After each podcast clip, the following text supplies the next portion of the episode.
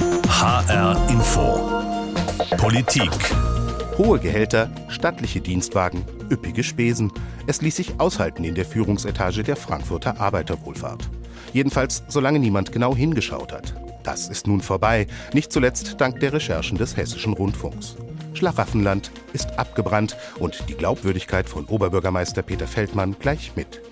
Seine spätere Frau ist von der AWO als Kita-Leiterin überdurchschnittlich gut bezahlt worden. Einen Dienstwagen gab es obendrauf. Es war der Stein, der den AWO-Skandal ins Rollen gebracht hat. Seitdem gibt es beinahe täglich neue Enthüllungen und ein Ende ist nicht abzusehen.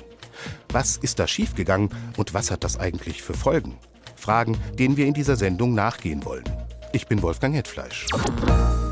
Es gibt Kenner der Frankfurter Verhältnisse, die glauben, dass Peter Feldmann sein politisches Gespür verloren hat, dass der Oberbürgermeister eigentlich gar nicht richtig realisiert, wie verheerend das Bild eigentlich ist, das er in der AWO-Affäre abgibt, und zwar schon seit Wochen.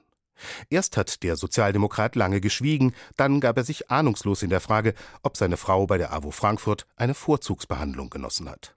Peter Feldmann hat dazu nicht etwa eine Pressekonferenz gegeben, da hätte es ja kritische Fragen geben können, er hat sich lieber schriftlich erklärt. Auf die Gestaltung der Arbeitsverträge bei der AWO, auch des Vertrags meiner Frau, einschließlich Bezahlung und Dienstwagenregelung, habe ich keinen Einfluss genommen. Die Eingruppierung entscheidet der Arbeitgeber. Dass seine Frau ein höheres Gehalt bekommen hat als viele ihrer Kolleginnen in vergleichbarer Position, dafür hat es aus Feldmanns Sicht gute Gründe gegeben. Meine Ehefrau war mehr als zehn Jahre in diesem Bereich tätig, eine Berufsausbildung gemacht, ein Doppelstudium anschließend draufgesetzt. Das alles hat sie sich auf einen Hauptschulabschluss aufgebaut. Darauf ist sie stolz und ich auf sie.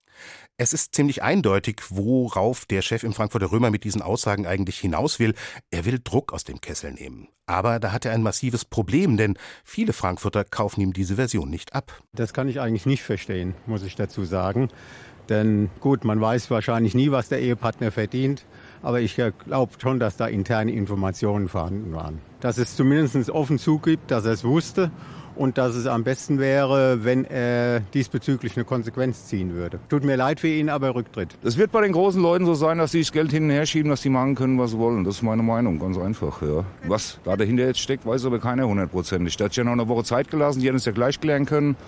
Und da vermute ich, oder viele anderen auch, haben auch schon drüber diskutiert, dass die unter dem Tisch noch irgendwas hin und her geschoben haben, damit es gut ausgeht.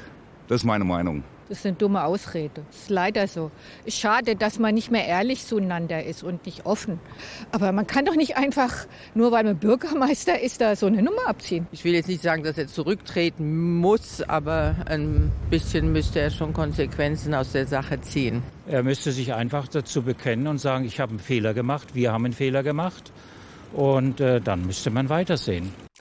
Ein Oberbürgermeister, der seinen Ruf ramponiert, ein traditionsreicher Wohlfahrtsverband, finanziert vor allem aus staatlichen Mitteln, der in Frankfurt plötzlich als Selbstbedienungsladen dasteht.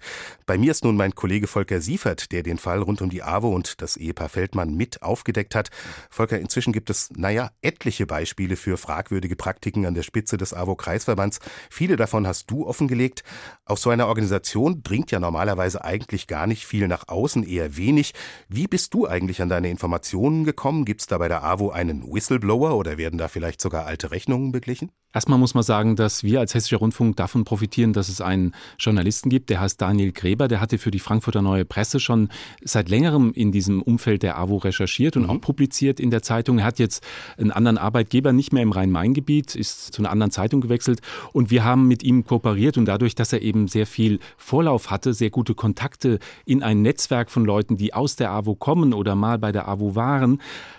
haben wir einen sehr schnellen Einstieg gefunden und eben auch Belege gefunden, die zum Beispiel das Einkommen, das überdurchschnittliche Einkommen der Ehegattin des Oberbürgermeisters und den Dienstwagen belegen. Und wir haben festgestellt, aufgrund unserer Berichterstattung, dass wir jetzt von alleine Material bekommen. Es wenden sich Menschen an uns, und das habe ich in meinem journalistischen Leben noch nicht erlebt, aus vielen Gliederungen der AWO, die da mal beschäftigt waren oder noch sind, die über ähnliche Missstände oder eben Mobbing, das war jetzt die Berichterstattung, die wir zuletzt hatten, berichten. Das heißt, wir kriegen jetzt selber die Geschichten ins Haus, müssen müssen die natürlich journalistisch sorgfältig auswerten, Ja. gegenchecken und auch die Gegenseite fragen. Mittlerweile kriegen wir eigentlich nur noch Anschreiben von Rechtsanwälten, die für die AWO spricht, wenn wir Fragen stellen als Journalisten.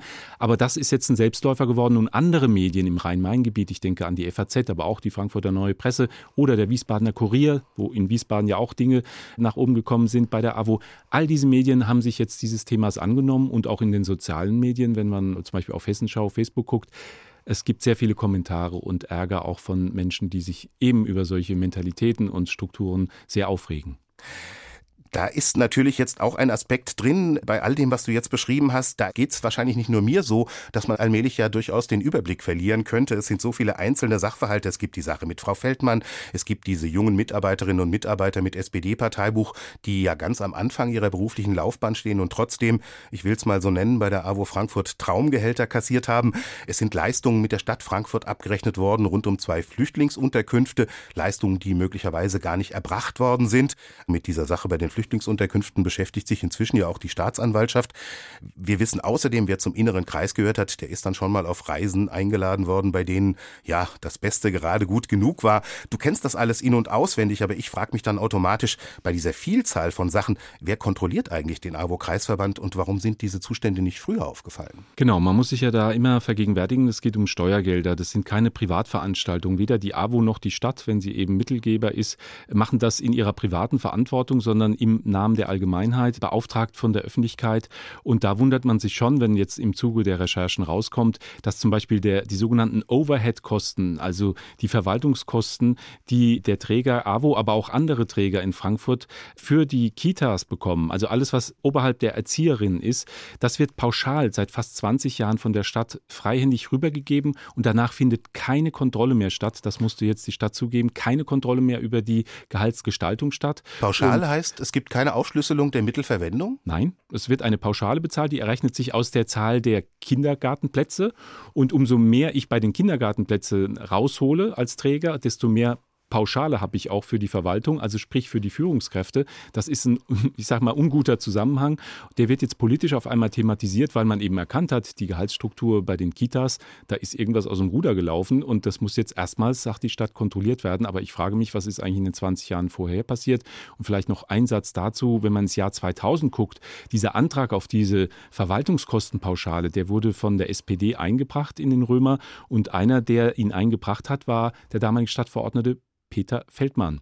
Ein Antrag, der im Effekt dazu geführt hat, dass eben keine sinnvolle Kontrolle mehr stattgefunden hat? Das ist der Effekt. Ob das gewünscht, intendiert war oder sich dann so naturwüchsig entwickelt hat, mag ich jetzt nicht hier beurteilen. Aber jeder, denke ich, kann sich ja selbst ein Bild machen, wenn ein derartiger Beschluss zu Bevorteilungen führt. Dann hat es zumindest die Wirkung. Von der Wirkung her kann man so sagen. Ist das jetzt ein einmaliger Fall oder was heißt das eigentlich für die Zukunft der AWO? Darüber werde ich mit Volker Siefert später nochmal sprechen. Einstweilen vielen Dank, Volker. Wer ist eigentlich die Arbeiterwohlfahrt? Die AWO ist einer von sechs deutschen Spitzenverbänden der freien Wohlfahrtspflege. Diese Organisationen sind natürlich eigentlich dazu da, denen in der Gesellschaft zu helfen, die Hilfe brauchen. Die AWO dient also dem Gemeinwohl und dass sie gemeinnützig ist, das heißt dann gleichzeitig auch, sie darf eigentlich keine wirtschaftlichen Ziele verfolgen, jedenfalls nicht in erster Linie. Auch das macht diese Affäre besonders brisant. Und natürlich kratzt das alles am Selbstverständnis eines Verbands, der ja eine Errungenschaft der Arbeiterbewegung ist und stolz auf seine hundertjährige Geschichte, die hat Christoph Keppeler für uns zusammengefasst. Die Arbeiterwohlfahrt kurz AWO wurde am 13. Dezember 1919 vor 100 Jahren als Hauptausschuss für Arbeiterwohlfahrt in der SPD gegründet. Arbeiterwohlfahrt ist die Selbsthilfe der Arbeiterschaft, sagte der erste deutsche Reichspräsident Friedrich Ebert, ebenfalls Sozialdemokrat. Daraus wurde dann eine Hilfsorganisation für alle, die sozial bedürftig waren. Für Großstadtkinder organisierte die AWO zum Beispiel Stadtranderholungen und Notstandsküchen. Die Nazis verboten die AWO. Im Mai 1947 wurde sie in Kassel wiedergegründet. Bis heute gilt die AWO als SPD-nah. In ihren Gremien finden sich viele SPD-Mitglieder. Heute hat die AWO über 330.000 Mitglieder, über 200.000 hauptamtliche Mitarbeitende und über 65.000 ehrenamtliche Helferinnen und Helfer. Sie betreibt über 13.000 Einrichtungen, darunter Heime, Tagesstätten für Kinder, Jugendliche und alte Menschen, Beratungsstellen unterschiedlichster Art, ambulante Pflegedienste und Tages- und Werkstätten für Arbeitslose. Die AWO tut also viel Gutes, das sollte man an dieser Stelle vielleicht auch nochmal festhalten. Und das funktioniert eigentlich vor allem deshalb so gut, weil sich dort eben viele Menschen engagieren, auch viele Menschen, die sich ehrenamtlich engagieren. Die kriegen jetzt allerhand zu hören, die sind ja auch manchmal auf Wochenmärkten unterwegs, sind sozusagen mit dem ungefilterten Leben draußen konfrontiert. Da gibt es jetzt harte Kritik, die kriegen auch viel Häme ab.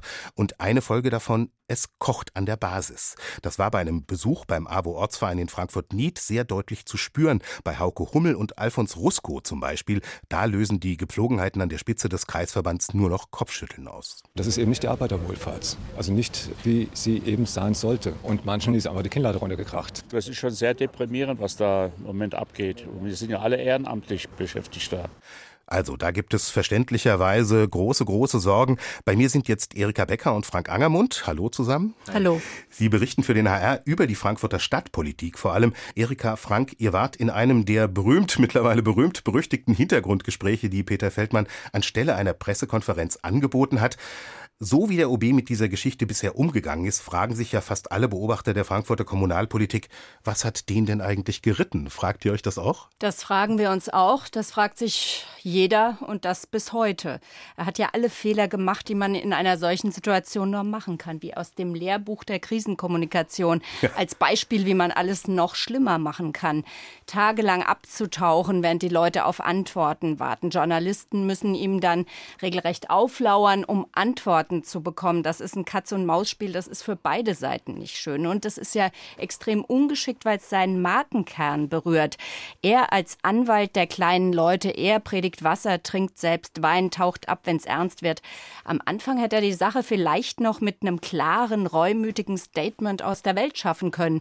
Aber die Geschichte wird ja mit jedem Tag größer, weil sich dann auch der Letzte fragt, was hat er eigentlich zu verbergen? Warum antwortet er nicht?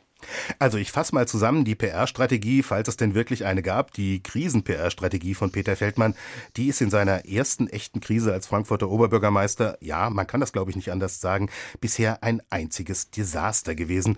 Frank, warum ist das so? Ich glaube, er steht in der Ecke. Also es ist eine persönliche, private Geschichte, die seine Frau, seine Familie tangiert. Und bisher war es ja so, er ist oft angegriffen worden, aber wenn man ihm vorwirft, er trägt zu oft seine Amtskette, das kann an einem ja abperlen. Das ist ja kein dramatischer Vorwurf. Ja. Aber jetzt geht's ans Eingemachte, ans Persönliche. Damit wusste er nicht umzugehen, hat sich nicht geäußert und der Druck wurde immer größer. Er ist also selbst in die Falle getappt. Er hatte einfach keine Strategie. Er hat ja sogar eine Art Zensur ausgeübt, indem er niemandem was sagt, dann einer Zeitung etwas sagt und alle anderen Medien zu Hintergrundgesprächen bittet, aus denen nicht zitiert werden dürfte. Also das geht Überhaupt nicht, vor allem für jemand, der gerade ein Demokratiezentrum in Frankfurt bauen will. Ja. Also ich meine, das ist ein Unding, aber ich glaube, er stand so in der Ecke und wusste sich nicht zu helfen. Aber der Frankfurter Oberbürgermeister, der hockt ja nicht allein im Römer. Da gibt's ein Umfeld, da gibt's Berater, da gibt's Referenten, die sind dann möglicherweise zugleich auch Berater. Vielleicht könnt ihr einfach mal versuchen zu erklären, wie laufen da solche Entscheidungsprozesse ab? Also haben die Berater von Peter Feldmann in dieser Sache nichts zu melden gehabt? Ja, das kann man so schließen. Man kann sagen, und wir wissen das ja inzwischen, dass ihm eigentlich alle geraten haben, hey Peter, geh an die Öffentlichkeit, stell dich den Fragen, sag etwas, aber er wollte nicht. Er hat dich gemacht, er war beratungsresistent an dieser Stelle. Man hat ja sogar seinen alten Sprecher, der inzwischen im Ruhestand ist, zurückgeholt. Auch der hat natürlich versucht, Einfluss zu nehmen, hat alles nichts gebracht. Und jetzt steht Peter Feldmann da und verliert seine Glaubwürdigkeit. Und das ist für einen Politiker eine Katastrophe. Auf Grundlage einer einsamen Entscheidung? Ja, auf Grundlage einer einsamen Entscheidung. Ich glaube auch, da wird so eine gewisse Beratungsresistenz jetzt deutlich und eine gewisse Abgehobenheit vielleicht, die man mitunter bei anderen direkt gewählten Amtsträgern auch immer wieder spüren kann. So eine Entwicklung, die man da sieht. Ich bin direkt vom Volk gewählt. Das Volk wollte mich und dass man dann aber eben auch Rechenschaft ablegen muss, dass man dann eine Gesamtverantwortung und eine Vorbildfunktion hat, das geht dann mitunter verloren. Also was ich hier im Kopf eher nicht so gut zusammenkriege, wenn wenn ich Peter Feldmann erlebe, dann ist das jemand, der eigentlich ganz gern im Mittelpunkt steht. Also wir wissen zum Beispiel, Erika, ich weiß, wenn ihr mit Kamerateam da seid, also er versteckt sich nicht unbedingt vor Kameras, er hat das eigentlich ganz gern. Da frage ich mich möglicherweise, macht diese Geschichte was mit ihm, weil er so ein bisschen wegtaucht? Macht es auch persönlich was mit ihm? Ihr seid da nah dran. Also ist ihm dieser Druck anzumerken? Deutlich. Und er wird mit jeder Woche größer. Jetzt spürt man es ganz deutlich. Am Anfang hat er ja noch den Fehler gemacht, dass er versucht hat, darüber zu stehen, stehen und sich stark zu fühlen, dass er vor Tausenden auf dem Römerberg geredet hat zur Eröffnung des Weihnachtsmarktes und danach ja fast übermütig das bisher einzige Kamerastatement dazu gegeben hat und dann sogar noch hier an Volker Siefert Grüße übermitteln ließ, die wir ihm natürlich in der Hessenschau prompt weitergereicht haben, weil Volker dann live im Studio stand und sozusagen die nächste Stufe der Enthüllung bekannt geben konnte. Also da war er dann sogar noch übermütig und hat Fehler gemacht, die man in so einer Situation keinesfalls machen darf. Frank, ich hatte ja den Eindruck, als habe er den Ernst der Lage möglicherweise gar nicht erkannt. Ja, Peter Feldmann ist kein dummer Mensch. Also das darf man nicht sagen. Und ich glaube schon, dass der den Ernst der Lage erkannt hat. Aber er bezieht es nach dem, wie ich es empfinde, auf sich alleine. Da hängt aber noch viel, viel mehr dran. Die SPD ist in der Koalition in Frankfurt. Mhm. Es stehen wichtige Themen in Frankfurt an. Bezahlbarer Wohnraum. Der ÖPNV muss ausgebaut werden. Es geht um Dieselfahrverbot. Oper und Schauspiel sollen für Unsummen neu gebaut werden. Mhm. Und, und, und. Das sind zahlreiche Themen, wo man sich eigentlich positionieren und wo man politisch agieren muss. Und dann gibt es auch auf SPD-Seite Dezernenten, die das tun, gerade beim Wohnraum. Da sind sie stark, da machen sie viel, handeln sich auch Ärger ein. Aber Peter Feldmann schadet diesen Bemühungen mit seinem Verhalten, weil er ist SPD-Politiker, also schadet er auch der SPD und den SPD-Dezernenten. Und das bedenkt er vielleicht nicht, was das noch für eine Rückwirkung hat. Erika Becker und Frank Angermund waren das mit Erklärungsansätzen, warum sich OB Feldmann eigentlich so verhält, wie er es gerade tut, obwohl ihm das ja als politisches Versagen ausgelegt werden kann und ja auch durchaus ausgelegt wird. Jetzt wird es vor allem darum gehen, wie diese Affäre aufgearbeitet wird und welche Konsequenzen gezogen werden. Auf der politischen Ebene stehen Peter Feldmann überhaupt keine Frage schwere Tage bevor. Am nächsten Donnerstag, da tagt die Frankfurter Stadtverordnetenversammlung. Der AWO-Skandal, der steht da zwar nicht oder noch nicht auf der Tagesordnung, aber er wird ganz sicher ein Thema sein. In der SPD sind die Nachbeben der Enthüllungen ja sehr spürbar. Der Landtagsabgeordnete Turgut Yüksel, die ehrenamtliche Stadträtin Elke Sautner und die Stadtverordnete Renate Wolter-Brandecker, die lassen ihre Ämter bei der AWO AWO ruhen. Die Bundestagsabgeordnete Uli Nissen und der Frankfurter Kommunalpolitiker Martin Völker, die haben ihre Posten als Revisoren beim AWO-Kreisverband niedergelegt. Geprüft haben sie übrigens dort eigentlich rein gar nichts. Warum? Weil ihnen gesagt worden war, dass sich darum externe Fachleute kümmern. Die enge Verbindung zwischen den kompromittierten AWO-Bossen und Teilen der SPD, die wird für die Partei inzwischen natürlich zur Belastung. Wir haben es vorhin schon mal gehört. Der Frankfurter SPD-Chef Mike Josef, der versucht zu retten, was noch zu retten ist. Es geht jetzt darum, dass wir äh, alle daran interessiert sind, dass aufgeklärt wird ich habe hier auch mit den Mandatsträgern in der SPD gesprochen, die im AWO-Kreisvorstand sind, habe nochmal deutlich gemacht, dass wir jetzt nicht einfach so zur Tagesordnung übergehen können. Deswegen auch darum gebeten, dass sie ihre Ämter ruhen lassen, solange äh, die Vorwürfe nicht entkräftet sind. Nicht alles, was juristisch erlaubt ist, ist auch anständig. Diesen Satz hat Mike Josef in den vergangenen Tagen und Wochen immer wieder mal gesagt. Also er will einen Neuanfang, das klingt auch wirklich sehr glaubwürdig. Er will, dass dieser Neuanfang auch personell gestaltet wird. Also die bisherige AWO-Führung, die soll dann eben raus und er nimmt diese Leute in die Pflicht, auch und gerade mit Blick auf die vielen Menschen, die an der Basis so wertvolle Arbeit leisten und auf die eben jetzt ein sehr, sehr langer Schatten fällt. Um diese Bereitschaft letztendlich auch zu honorieren und zu unterstützen, finde ich, gehört es sich jetzt auch mal mit offenen Karten zu spielen. Der Punkt ist, glaube ich, erreicht, wo man meines Erachtens auch alles auf den Tisch legen muss. Ich halte nichts von diesem Vorgehen, dass scheibchenweise nach und nach Sachen aufkommen. Es liegt jetzt auch an den ABO-Verantwortlichen, offen damit umzugehen. Die Erwartungshaltung ist schon, dass man nicht einfach so zur Tagesordnung übergehen kann. Wir sehen in diesen Tagen, dass das eigentlich auch gar nicht funktioniert. Der Druck auf die AWO-Spitze in Frankfurt ist groß und bleibt groß und er wird so schnell sicherlich nicht nachlassen.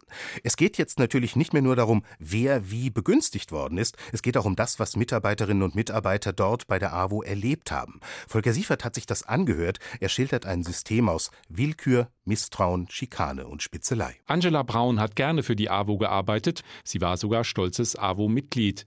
Doch mit ihren letzten Jahren dort verbindet sie schlimme Erinnerungen. Irgendwann hat sich alles sehr gewandelt, ist düster geworden und ja, man hat sich fast schon geschämt, Mitarbeiter zu sein. Ein Whistleblower hatte 2017 interne Informationen an die Stadt weitergegeben, Hinweise auf Unregelmäßigkeiten bei den Flüchtlingsheimen der AWO.